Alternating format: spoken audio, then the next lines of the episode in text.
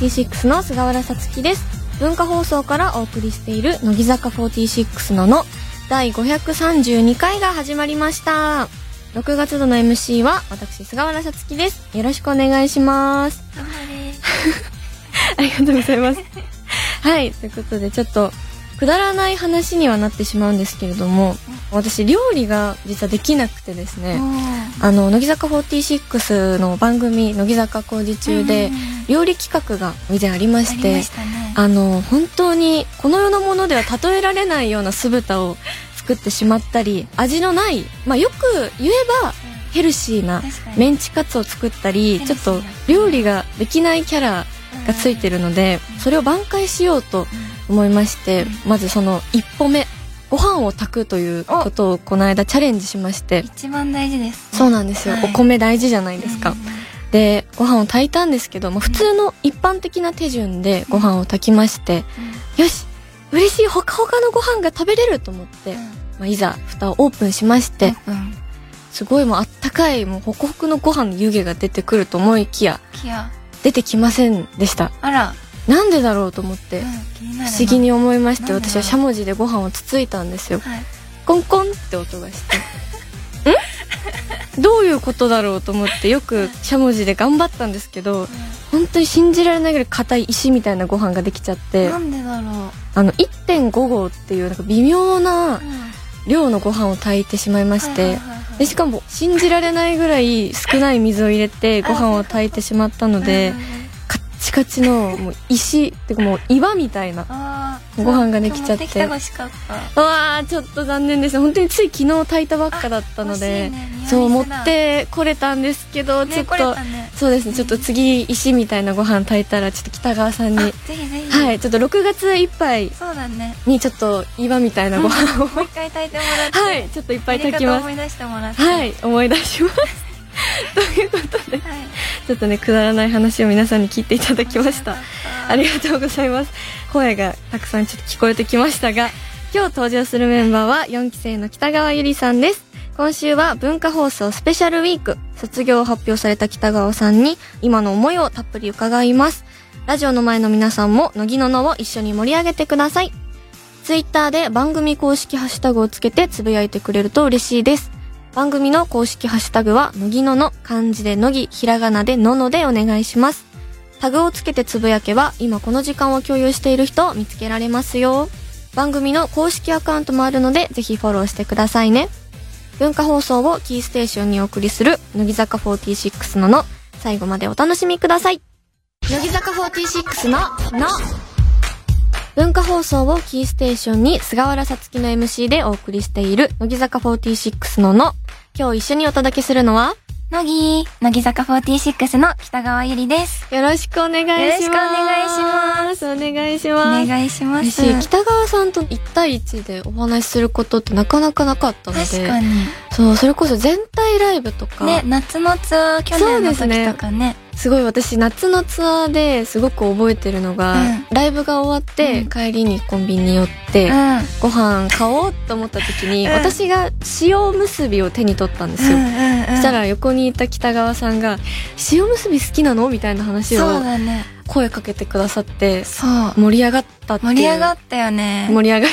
本当に「そうなんです」っていう会話じゃなくてそうそうそう。普通に結構塩結びトークを結構その場で5分ぐらいしたよね。結構盛立ちり上がりましたよね、ねみんなに置いてかれちゃいそうなぐらいね。そうですよね。えそうでしたよね。そうそうそうそそうう結構本当に塩結びで。次の日もなんか、うん。昨日さつきちゃん塩結び買ってたけどみたいな感じで話しかけた覚えあるもん私。話しかけてもらいましたありがとう塩結び選んでくれてありがとうございます。ちょっと私も塩結び選んだ過去の自分ありがとうです。そうなんですよ、うん。っていうのもあったり、うんうんあと、5期生で同期の川崎さくらちゃんが仲いいなっていうイメージがあるんですけど、うん。さくたんそう、どうやって仲良くなったのかが私気になってて。なんか最初に5期生のみんながライブを見に来てくれた時があったじゃん、はいその時に北川さんって話しかけに来てくれて、クイズとか見てますみたいえー、な感じで、すごい。そうやって話しかけてもらったのが初めてで嬉しかったから、テンション上がって、え、じゃあ今日からゆりちゃんって呼んでって言ったのをその場で覚えてる。なるほどうん。北川さんと一番距離が近い5期生はさくらの印象がすごくそう強くて、かも。なんかいろいろ相談してくれたり、嬉しい。確かにさくらのちゃんも相談してね、えなんでも。本当ですか？相談乗れることあるかわかんないけど。ちょっ。と私いっぱい北川さんに聞きたいことがあるんですよ。聞いて聞いて。いろいろ。単純にうん。どうやっうん。て勉強してますか、いやなんかさ、単純にから始まる質問って多分一番怖いなと思ってて。何が来るんだろうと思ったらやっぱりちょっとなんかね難しいな。うーん、私はスケジュールを立てるっていうところが一番キーポイントだなって思ってて、ごい。はい。やらなきゃいけないことはい。に対する一つ一つのタスクをもっと細かく分類して、それをなんか5分、すごい。10分とかって割り振って、はい。スケジュール立てるっていうのを結構頑張ってるかもしれない。私人生でタスクなんて言葉を会話で使ったことが一度もあ、ない。の。ですごい確かに私結構ちゃんと順序立ててうん。何か物事をやるっていうの結構苦手なので、私もそうなの。本当ですか？そう、だからもうすっごい細かく書かないと、はい。もう覚えてられないから、とりあえず書くっていう。ちょっと全然全然。私今高校3年生なんで。まだ高校生か。そうなんですよ。まだ学校の課題も結構山積みで残してるタイプなあ、の残す、で私も残すタイプ。えちょっと北川さんと一緒のことがあるっていうのはちょっと嬉しいえですでもちょっとえ、ゆりさんでいいよ。えじゃあちょっと今日ゆりさん。やったら嬉しい。えいいですか、うん。距離が縮まった。嬉しい。嬉しい。ゆりさんありがとう。ございます。ちょっとじゃあゆりさんの勉強方法を聞けて皆さんもねすごく役に立つというかわあ、そうだ、どうだろう。出来事だと思いますありがとうございますありがとう。はい、ということで、今回はですね、6月いっぱいで乃木坂46を卒業されるゆりさんへのメッセージを募集したところ、たくさんのお便りが届いたので、ご紹介していきたいと思います。ありがとうございます。たくさん嬉しいです。ありがとうございます。すごいたくさんありましたね。ねじゃあまず1通目、神奈川県ラジオネームうかいさん。ありがとうあごりがとうございます。ゆりちゃん、さつきちゃん、乃木。乃木。ゆりちゃんの卒業発表大変驚きました。これから始まる夏のツアーも当たり前のようにゆりちゃんがいるものと思っていただけに少し寂しさを感じています。思い返すと、ゆりちゃんをし始めたきっかけは、昨年9月に行われた30枚目シングルアンダーライブの東京公演3日目で、ジャーネをセンターで歌うゆりちゃんにとても感動したことでした。あ以来、今日までゆりちゃんにたくさんの思い出や幸せをもらいました。本当にありがとうございます。短い間でしたが、ゆりちゃんを押すことができて僕はとっても幸せでした。夢を叶えるために一歩踏み出すゆりちゃんを、これからもずっと応援しています。卒業まで残された時間はあまりないですが、悔いのないようにファンやメンバーの方とたくさんの思い出を作ってください。あ。ありがとうござはいい、というこます。とで、ちょっと続けてね、もう一枚お。福島県ラジオネーム、小寺にこうたさん。ありがとうございます。合ってるかな？ありがとうございます。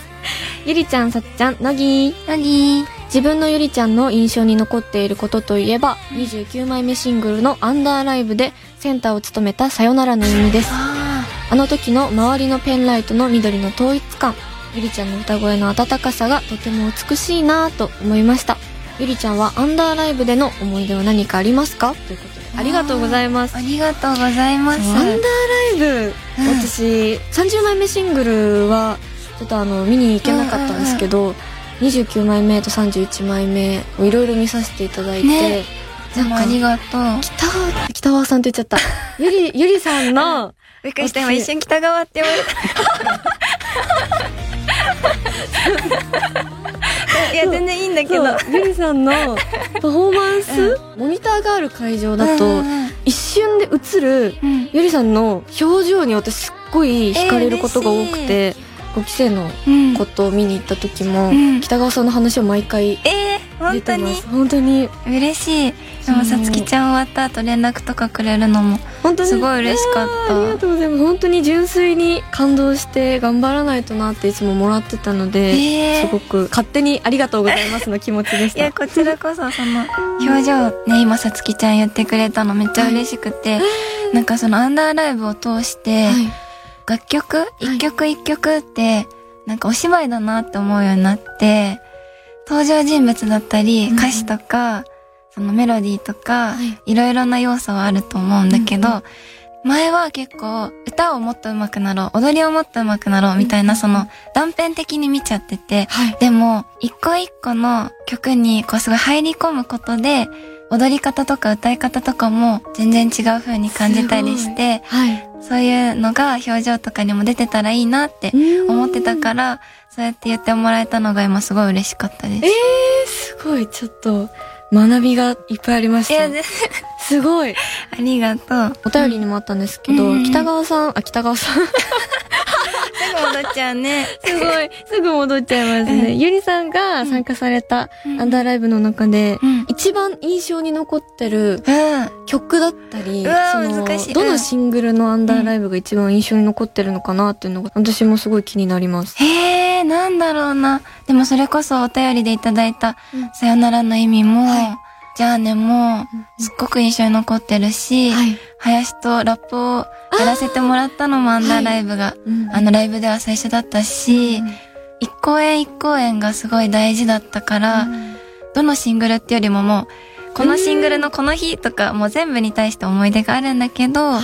一番最近のはい。アンダーライブ、はい。今年に入ってからのそうはい32枚目で、ヤクボみおちゃんとはい。嫉妬の権利でセンターをさせてもらって、あれがね、すごく印象に残っていて、うん。みおちゃんとは一番最初の頃、4番目の光とかから、図書室とかも、はい。新芽で立たせてもらうことが多くて、はい。二人でうんそのセンターをやらせてもらったっていうのも、すごく自分にとって意味があったし、あとはなんか今まででこう一番歌ったり踊ったりこう表現しながらすごい感情が動かされるなと思って自分でもなんかなんで笑ってるのかわかんないけど笑ってたり泣いてたうんり一曲の中ですっごい感情が変わってたからすごい。そういう発見があってすごい面白いな楽しいなって思いました。すごい。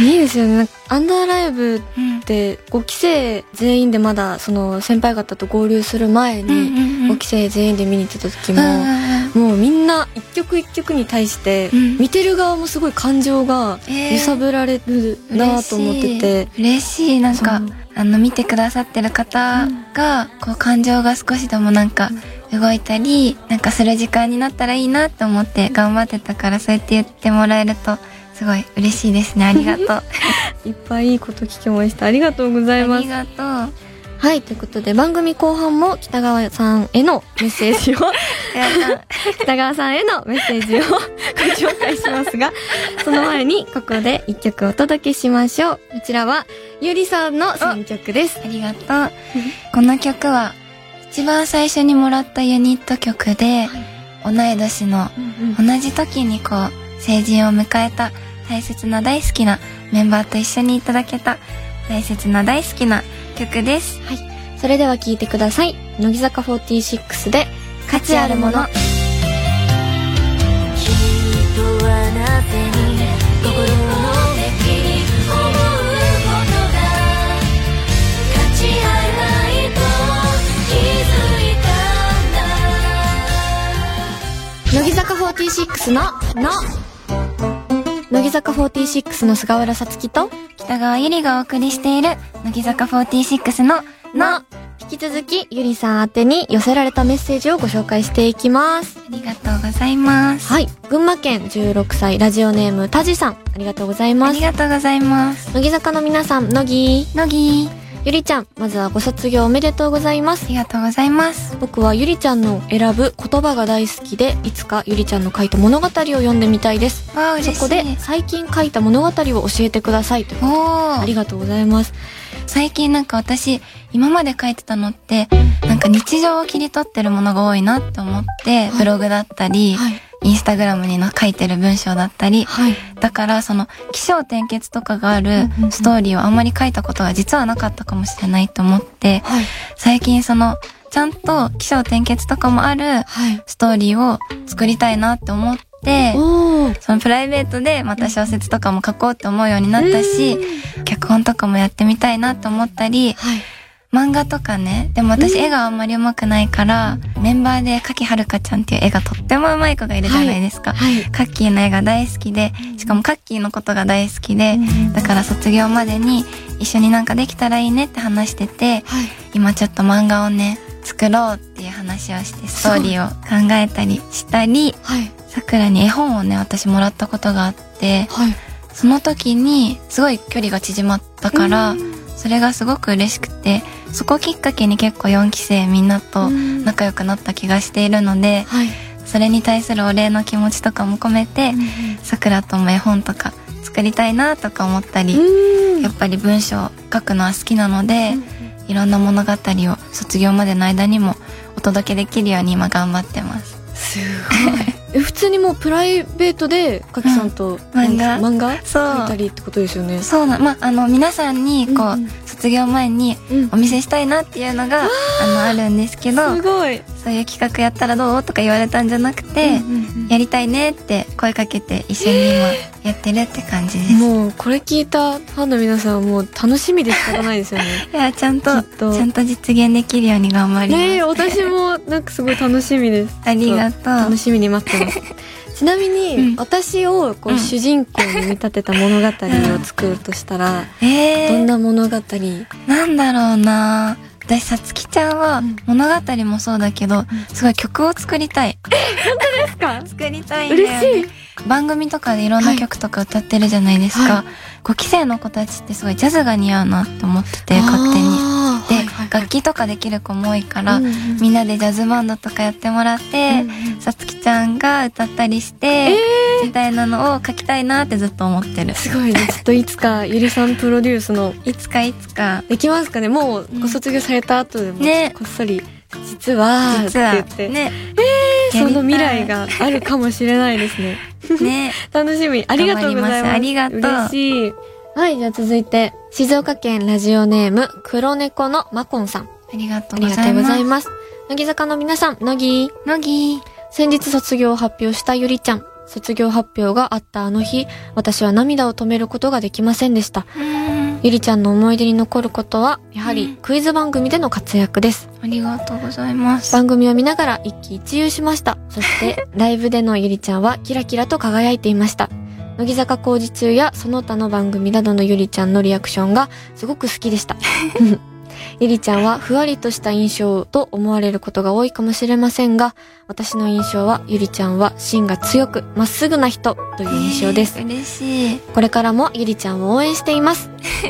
続いて、さらにもう一枚読ませていただきます。えーもう泣いちゃいますね、こんなに。ありがとう。神奈川県横浜市お稲荷さん、ありがとうございます。ありがとうございます。北川ゆりさん、菅原さつきさん、なぎ。乃木私が北川ゆりさんを好きになったきっかけは、28枚目シングルのアンダーライブでのパフォーマンスを見てのことです。当時配信で見ていたのですが、カメラで抜かれたゆりさんは、風が吹いたように輝いていて、気がついたら目で追っていました。嬉しい。そこからみるみるうちに技術力を磨き上げ、先日行われた斉藤飛鳥さんの卒業ライブでは、スカートも体の一部と言わんばかりの扱いをしていたり、本当に楽しそうに踊っていたりして、とても感動していたのを覚えています。楽しかった。最近では歌詞の意味を汲み取ったり、それに合わせた表情も意識されているようで、北川ゆりさんにはまだまだの魅力がたくさんあると思いますが。ライブやパフォーマンスを通して感じたことや卒業前にファンの皆さんに伝えたいことなどはありますか？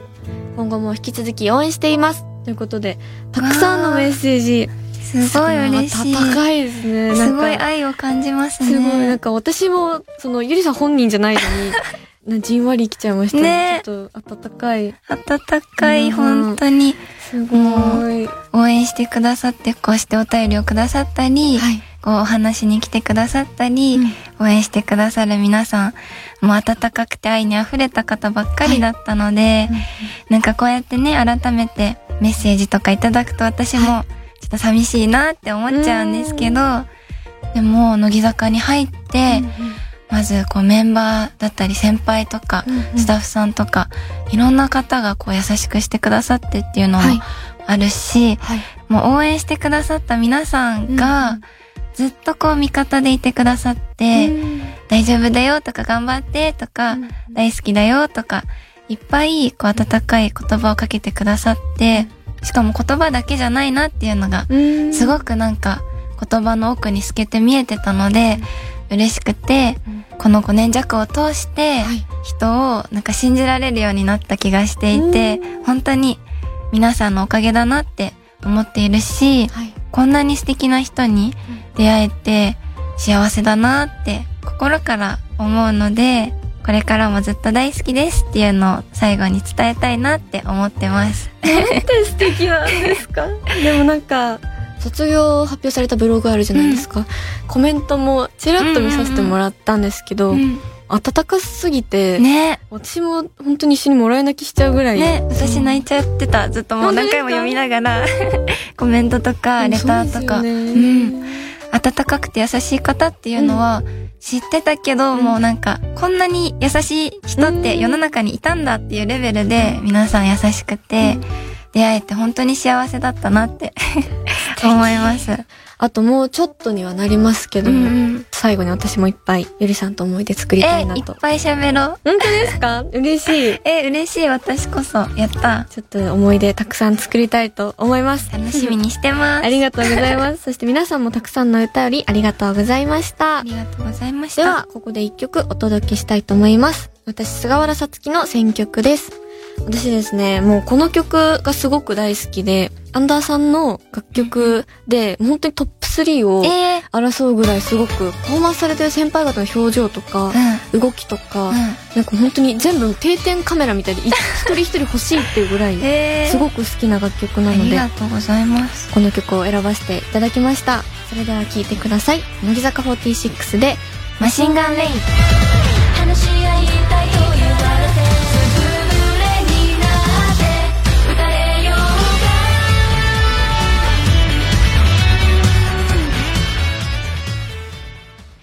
乃木坂46の、の、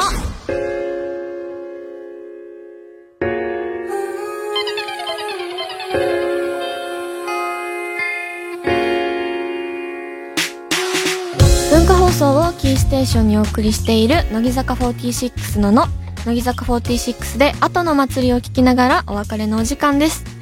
ここまでありがとうございます。いやいや、もう終わっちゃいますよ。あっという間だったね。あとは、それこそ、4期生さんうん。い。やーもう4期生のみんなはね、もう大好きなんですよ。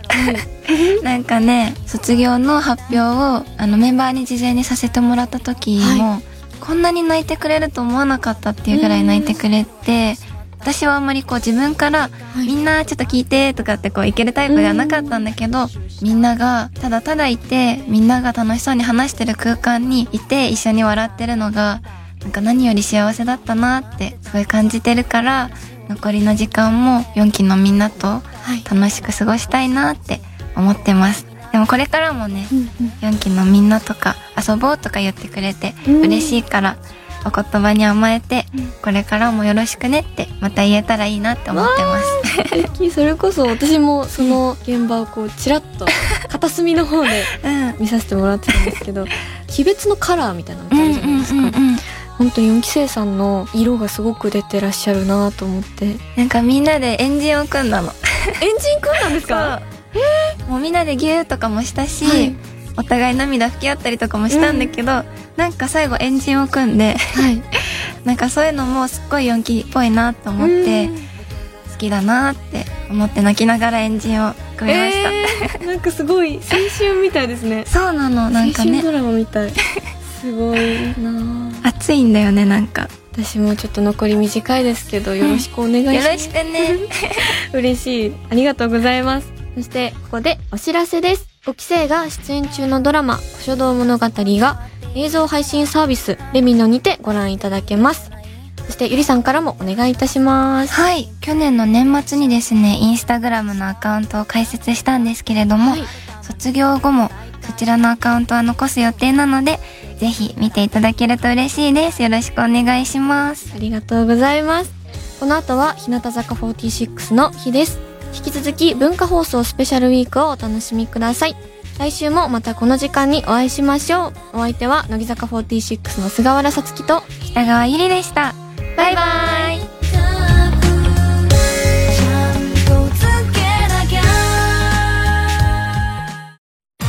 文化放送をお聞きの皆さん、乃木、乃木坂465期生の菅原さつきです。次回6月25日のゲストはこの方です。乃木乃木坂463期生の岩本蓮香です乃木坂46ののは毎週日曜夜6時から放送中ですお楽しみに